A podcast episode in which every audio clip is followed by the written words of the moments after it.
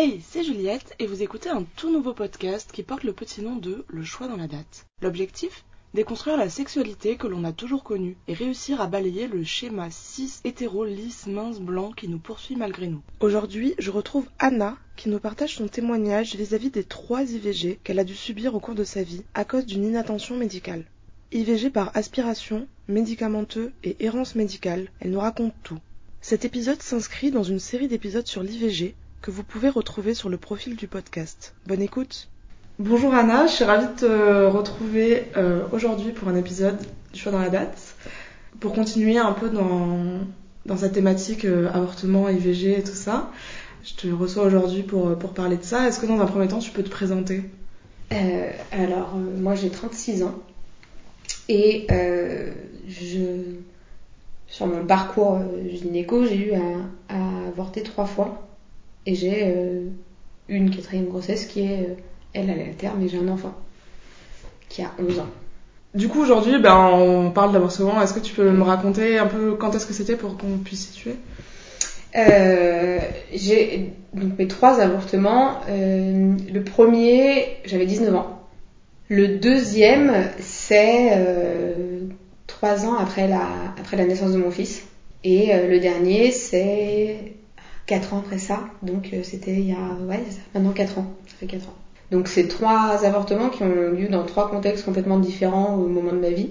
Bon, clairement, il n'y en a aucun qui, qui s'est bien passé du début à la fin. Il n'y a aucun des moments où, euh, où j'ai vraiment que des choses positives à raconter, même si, euh, même si au cours des trois parcours, il y a aussi des, des soignants qui ont, été, qui ont été des gens bien. Mais c'est trois choses différentes. Le premier, premier j'ai 19 ans. Je prends la pilule depuis, euh, depuis que je suis au collège. On m'a donné la pilule parce que je n'avais pas de règles assez régulières.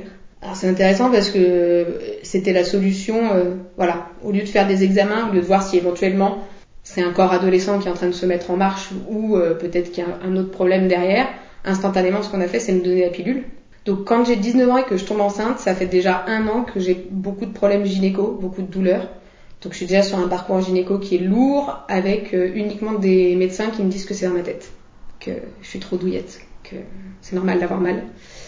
Et donc je prends la pilule hyper régulièrement, religieusement. Euh, je fais toujours hyper attention à l'heure. Et en fait, je tombe enceinte, mais je me rends pas compte puisque j'ai des fausses règles qui sont tous les mois. Donc euh, bêtement, je pense que ça ne peut pas être compatible. Et donc je me rends compte que je suis enceinte, je suis quasiment à la fin du délai légal. Donc il faut que je fasse euh, toutes les démarches en courant. Euh, clairement, euh, j'ai une soignante qui me fait comprendre qu'elle triche un peu sur les jours parce qu'à trois jours près, sinon je peux, je peux pas faire l'avortement. Et comme c'est tard, je me retrouve à faire un avortement par aspiration. Donc euh, je suis lyonnaise, donc à l'Hôtel Dieu. Maintenant ils font plus les avortements, mais c'était euh, à l'époque euh, encore un truc un peu vieillot avec des, des anciennes méthodes. Donc, euh, c'est-à-dire que je suis reçue la première fois par une, une assistante sociale qui me dit que bah, tomber enceinte sous pilule, c'est souvent le, la marque d'un désir profond d'enfant. Voilà, le truc. Euh, enfin, j'ai 19 ans, je suis face à elle pour avorter. Comment est-ce qu'on peut dire un truc pareil euh, Voilà. Après, heureusement, là, dans, ce- dans ce cadre-là, il y a une super infirmière qui m'accompagne bien, qui reste avec moi tout le long, qui est douce, qui est gentille. Euh, un médecin qui, euh, qui est là pour faire les gestes parce qu'il sait que je veux pas parler à un homme et qui rentre, voilà, il bien dans son truc. Par contre, l'aspiration, c'est horrible.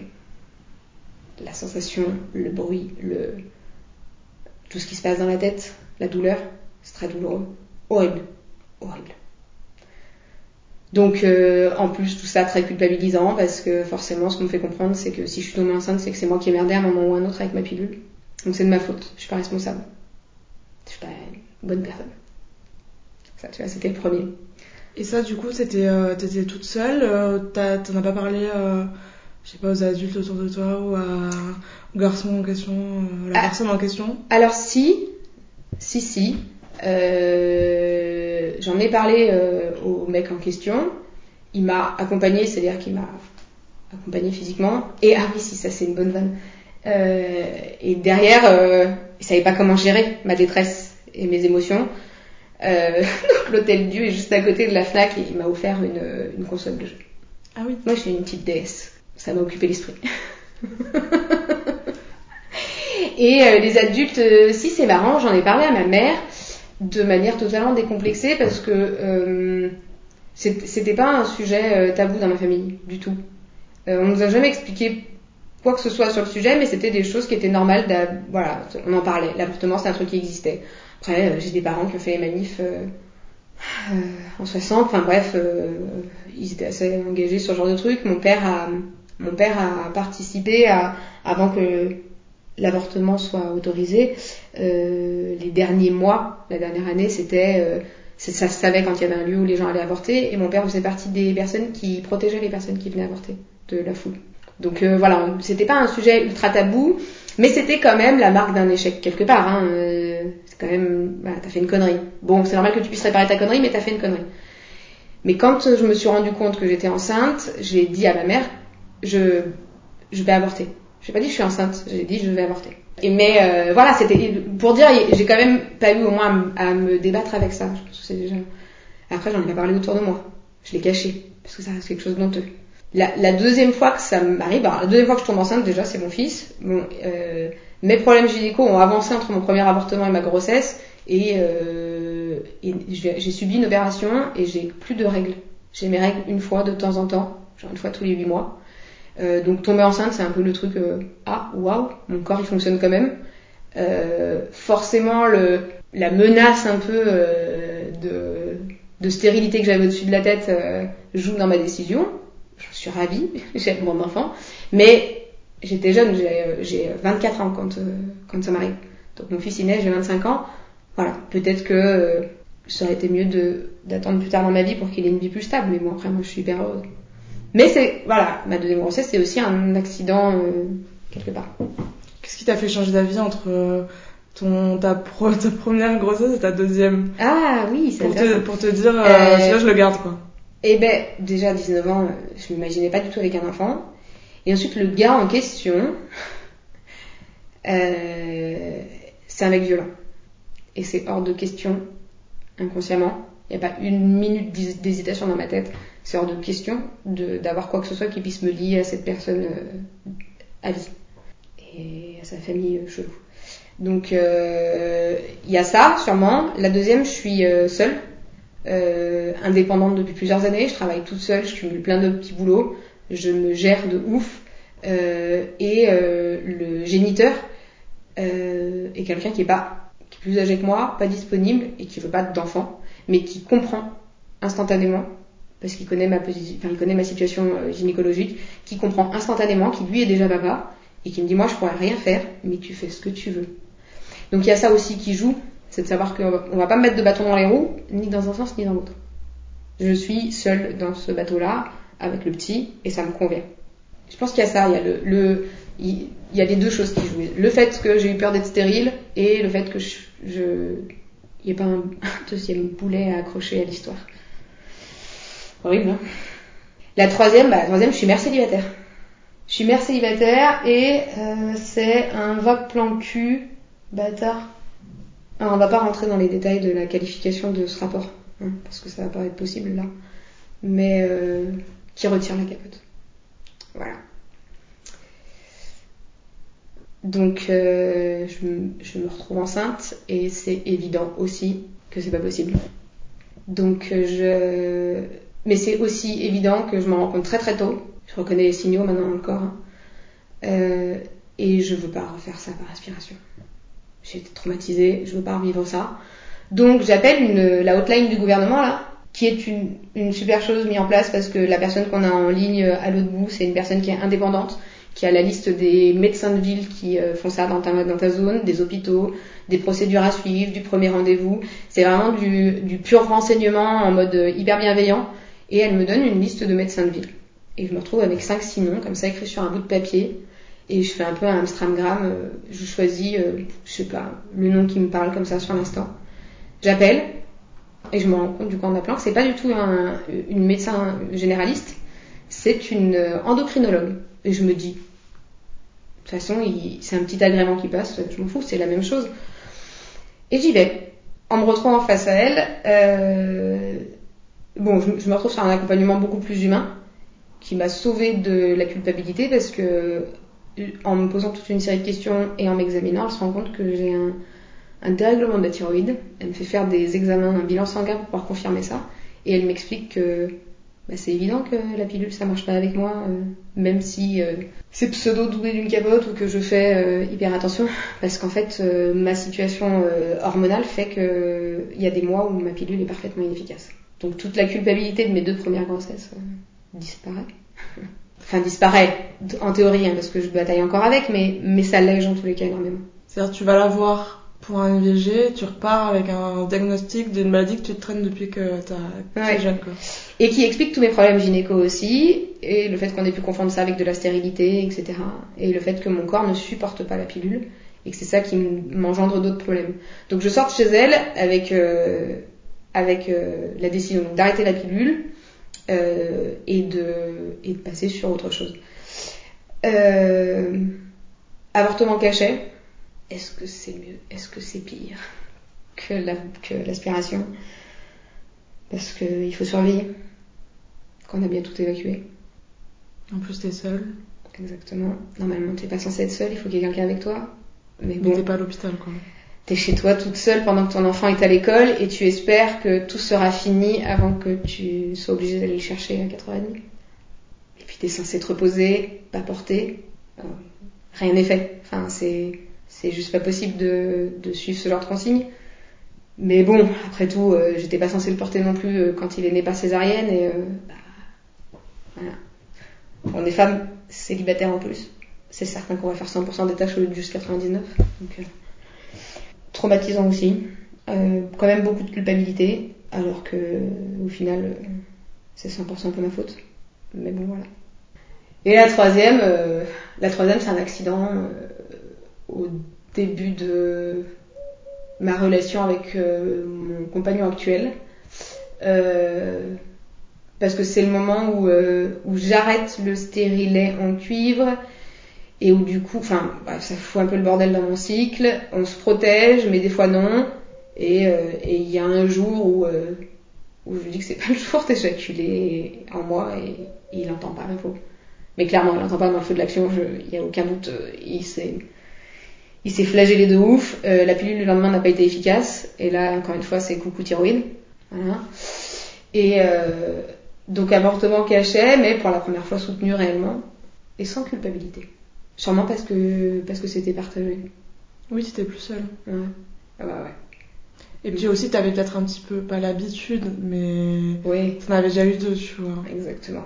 Et sur la sur l'intégralité du parcours, ce qui me, ce qui me fout en l'air, c'est qu'on aurait pu, on aurait pu me l'éviter. C'est-à-dire qu'à l'adolescence, euh, quand euh, clairement j'ai un dérèglement hormonal, au lieu de vouloir le maquiller avec une pilule, euh, si on m'avait fait des examens, c'était évident que c'était ça. Après mon accouchement, quand le gynéco me met sous stérilet aux hormones, que j'ai retiré seul un an et demi après, parce que ça me bousillait le corps en fait, c'est une erreur. J'ai seulement 25 ans, c'est aberrant de me mettre un truc aussi puissant en hormones en sachant que j'ai déjà un parcours qui clairement signale un dérèglement hormonal. Euh, c'est, euh, ça a foutu un bordel dans, dans mon corps, ça m'a, je l'ai retiré parce que ça a amplifié une dépression et des pulsions suicidaires. Enfin, c'est juste pas possible euh, ces trucs-là. Et, et c'est inadmissible d'être face à un, un, au corps médical qui fout des hormones dans notre corps sans vérifier déjà notre situation initiale. C'est aberrant, mais parce que c'est le corps des femmes et que de toute façon, c'est pas important. Et la preuve, c'est la façon dont mes douleurs aussi ont été traitées. Et le fait que je, traverse une période de détresse de dingue suite à des avortements et où personne se dit, mais attendez, d'où vient le problème? Donc, moralité, je fais aujourd'hui ce qui est euh, parfaitement proscrit normalement, euh, qui est irresponsable et dangereux, c'est de surveiller mon cycle. Parce que j'ai réussi à stabiliser totalement, ouais, totalement, en grande partie mes, mes, dérèglements hormonaux et euh, que j'ai un cycle qui est devenu facile à surveiller, qu'on fait extrêmement attention. Et du coup, en 4 ans, maintenant, il n'y a jamais eu d'accident.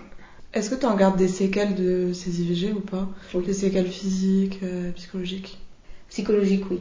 c'est des trucs qui reviennent par moments. Des sensations, des images.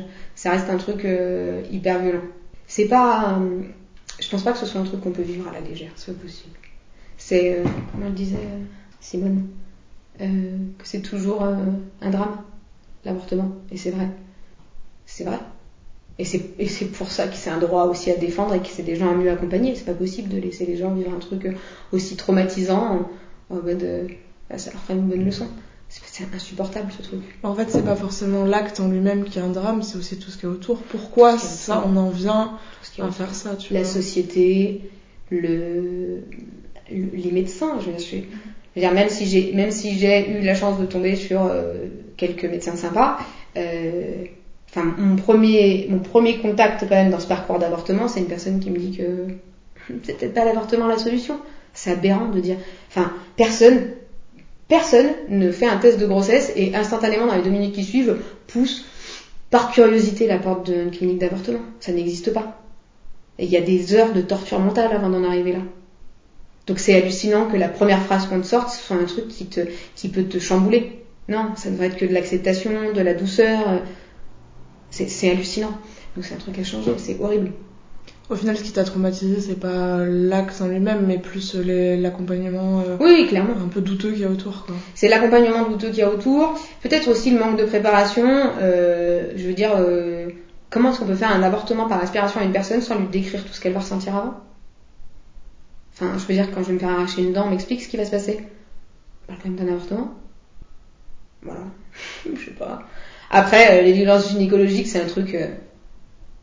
J'ai eu un enfant, hein. Euh, tu te retrouves dans une salle d'accouchement, les cuisses écartées, t'as pas le droit de bouger, t'as une personne que t'as pas co- encore rencontrée de la journée qui rentre et qui te met deux doigts dans la chatte, donc comment te dire?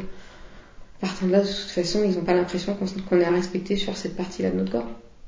Ça n'a rien à foutre. Et puis, les gens autour. Les gens autour. Il y a une vision globale de l'avortement de merde dans toute la société. Donc, c'est des conneries qu'on peut entendre euh, dans une série ou dans un film. C'est euh, euh, une remarque euh, à la table d'à côté quand on sera en train de boire un verre de personnes qui vont critiquer une personne qui avorte. Euh, dans le cadre du travail, je veux dire, un jour dans le cadre du boulot, euh, des gens avec qui j'ai affaire, euh, j'en entends une qui parle d'une personne qui est absente en, ricanant en disant euh, ah ben euh, elle avorte, faut qu'elle s'en remette.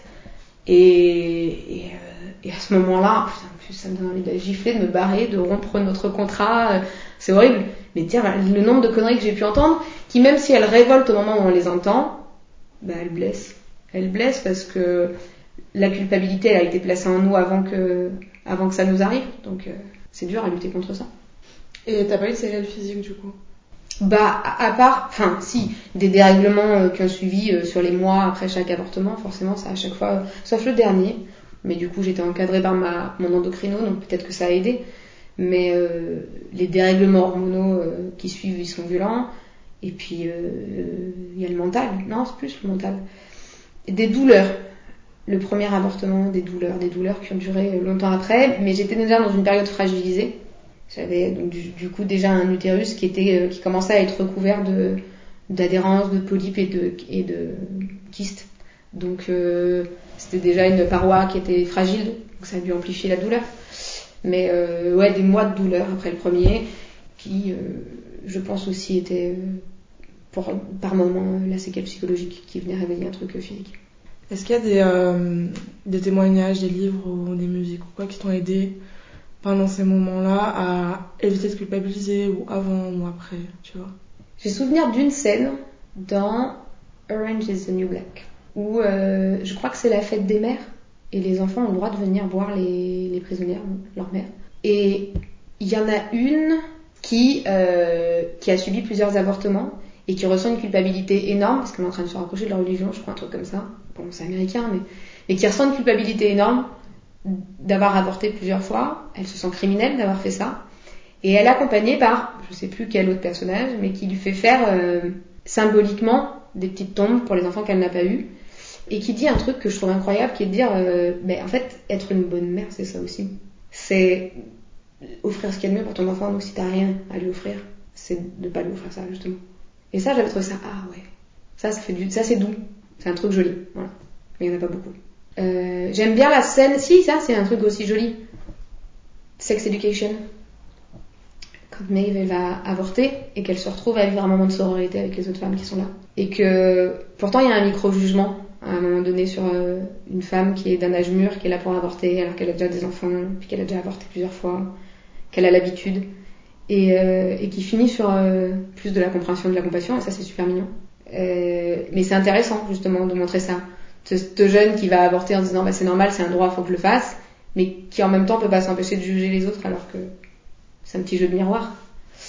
sinon, sinon non, sinon j'ai jamais rien vu de toujours vu des trucs hyper culpabilisants euh, et qui sont pas du tout le reflet de, de ce qu'on traverse. Enfin, de toute façon, euh, voir des gens euh, pseudo-dépressifs surmaquillés avec un verre de chardonnay à la main, c'est pas, c'est jamais le reflet de la réalité, donc on peut pas se retrouver là-dedans et on peut pas retrouver notre expérience à nous. Donc il n'y a pas de guérison avec ça. Non, il y a peu, justement, dans la fiction, il y a peu de choses qui, qui aident à, à guérir ça. Bah, merci beaucoup d'avoir partagé tes témoignages. Mm-hmm. Euh, je pense que ça va aider pas mal de monde parce que c'est des trucs, euh... enfin c'est des parcours qui sont hyper différents à chaque fois. Du coup c'est intéressant. Tous les parcours sont différents. Il n'y a pas deux avortements qui se passent de la même façon, même si tous sont des petits drames qui se jouent dans la vie de chacun. Euh, et, c'est justement, comme toujours, l'inverse de ce qu'on nous présente. On nous présente l'avortement comme une seule, une seule histoire. C'est toujours la même narration et, euh, et, cette narration, elle est, euh, elle est violente et culpabilisante. Et c'est ça en fait le problème, il faut changer cette narration. Donc c'est bien ce que tu fais. Bah ouais, parce qu'à chaque euh, personne différente que j'interviewe, c'est un parcours différent. Euh, même au sein des personnes que j'interviewe, ils ont des parcours différents sur les différents. Ah. Donc c'est c'est important, je trouve. Bah merci. Bah merci à toi. Bonne journée. Bonne journée. Merci d'avoir écouté cet épisode. Suis-nous sur les réseaux sociaux LCDLD du bas podcast pour être tenu au courant des nouveaux épisodes. Et si tu souhaites témoigner toi aussi, peu importe où tu habites et peu importe le sujet que tu souhaites aborder, envoie-moi un mail à lcdld.podcast.gmail.com. Belle journée et à très vite